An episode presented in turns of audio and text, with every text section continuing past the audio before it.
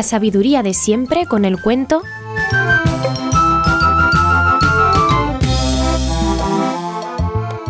Poca Pupa.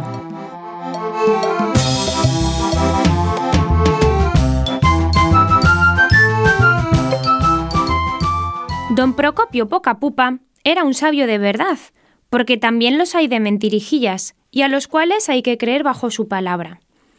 Uno de estos se llamaba don Tadeo todo teñido, con la cabeza hueca como una calabaza, pero con más presunción que los siete sabios de Grecia juntos. Como todos los necios era vanidoso, y siempre hablaba en tono doctoral, aun de las cosas más sencillas. Vivía don Procopio y don Tadeo en la misma casa, el necio en el principal, y el sabio en un quinto piso con honores de guardilla.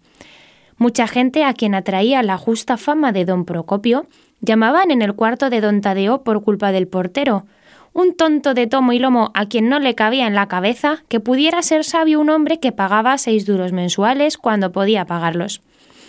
Don Procopio, decía el portero, es un golfu que no tiene dos pesetas para café. En cambio, don Tadeo da cada propina es un caballerazo. La verdad es que don Tadeo, calabaza y todo como era, había logrado ganar mucho dinero a costa de los ignorantes. Cuando alguien llamaba a su puerta preguntando por el verdadero sabio, los criados hacían pasar a los visitantes, algunos de los cuales seguían creyendo que don Tadeo era don Procopio, y de este modo acrecentaba su reputación. Por fin, el pobre don Procopio se enteró de lo que ocurría y bajando al cuarto de don Tadeo penetró en el despacho donde el otro ni se levantó para saludarle. Lo que hace usted es indigno de una persona decente, exclamó lleno de indignación. Ha tomado usted mi nombre para decir los desatinos que a usted se le ocurran y en cambio asegura usted que son suyas mis ideas. Pero esto se evita de un modo, mudándome de cuarto y yéndome muy lejos de aquí. Es inútil, dijo don Tadeo, porque yo tengo quien me guarde las espaldas. Y diciendo esto, cogió una campanilla de oro que brillaba sobre la mesa y la sonó tres veces. En el momento, apareció junto a él un mono dando saltos. ¿Qué quieres? preguntó. Que le quites la cara a ese hombre y le pongas la mía, y a mí la suya.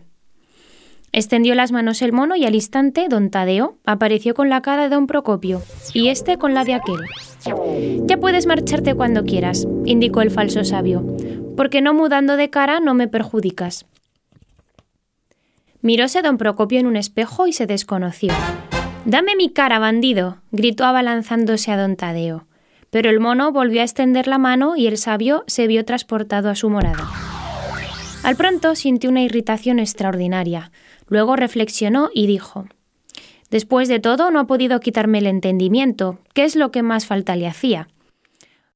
Pues yo le daré hilo que torcer. No siento más que con su cara me ha dado un humor herpético molesto, pero yo me cobraré. Y comenzó a pensar en la manera de castigar al ladrón de su cara. Pasaron días. Don Tadeo, disfrazado con la cara de don Procopio, comenzó a ganar más que nunca mientras el verdadero sabio no hacía más que pensar en la partida que le había jugado el falso sabio. En esto estaban cuando un día don Procopio, queriendo mitigar su tristeza, salió a pasear por unos frondosísimos jardines que rodeaban el palacio real. Precisamente al entrar en ellos observó que la princesa Alifafa se paseaba acompañada de sus damas y servidores. Hombre, pensó don Procopio, ¿por qué no he de pedir justicia a la princesa? Y como lo pensó, lo hizo. Al día siguiente, muy de mañana, salió a la calle don Procopio y paseando por los jardines vio llegar hacia él a la princesa Lifafa, cuya fama de inteligente era proverbial. Don Procopio le pidió audiencia reservada y le contó lo sucedido. La princesa no daba crédito al relato y hasta llegó a creer que el sabio se había vuelto loco. Pero tales fueron sus razones que al fin Alifafa se decidió a hacer la prueba. Llamaron a don Tadeo, el cual con gran descaro afirmó que se llamaba don Procopio Pocapupa y que su contrincante era el ignorante don Tadeo, que estaba loco de envidia y en su locura creía que le habían cambiado la cara. Todos los cortesanos convinieron en que don Procopio era don Tadeo y este don Procopio, pero el sabio dijo de pronto Ilustre princesa, para probar que yo soy el Procopio de siempre, aunque con otra cara, sométasenos a las siguientes pruebas.